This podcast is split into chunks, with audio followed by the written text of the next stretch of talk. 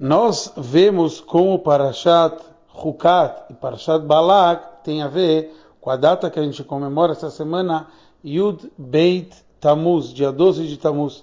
Dia 12 de Tammuz é o dia tanto do aniversário do Rebbe como o dia da sua libertação.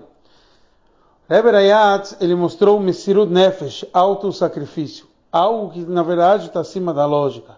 E esse é o conceito de Parshat Hukat, aonde a gente vê o maior rog, o maior dogma que existe na Torá.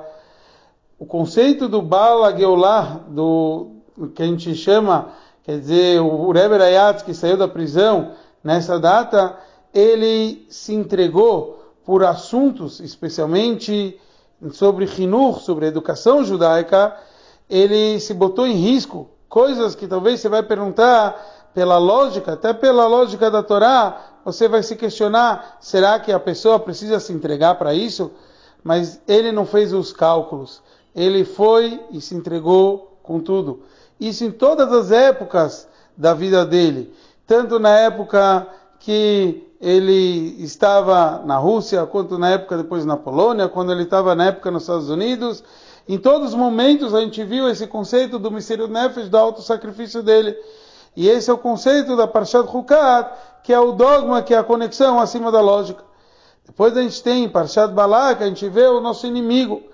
Os nossos inimigos vieram com, com uma vontade contrária ao povo de Israel, abaixo da lógica. E Hashem, ele inverte.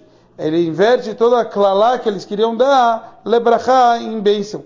E o mesmo a gente vê ocorrendo com Rebbe aonde tudo aquilo que queriam fazer de forma negativa acabou se transformando. As pessoas que tinham mais é, rancor ou, ou, algo negativo contra o Rebbe, eles acabaram, que era abaixo da lógica, eles acabaram trazendo e tiveram que trazer a Geulah, e assim que ele transformou tudo aquilo que está abaixo da lógica na conexão com Hashem sobre lógico.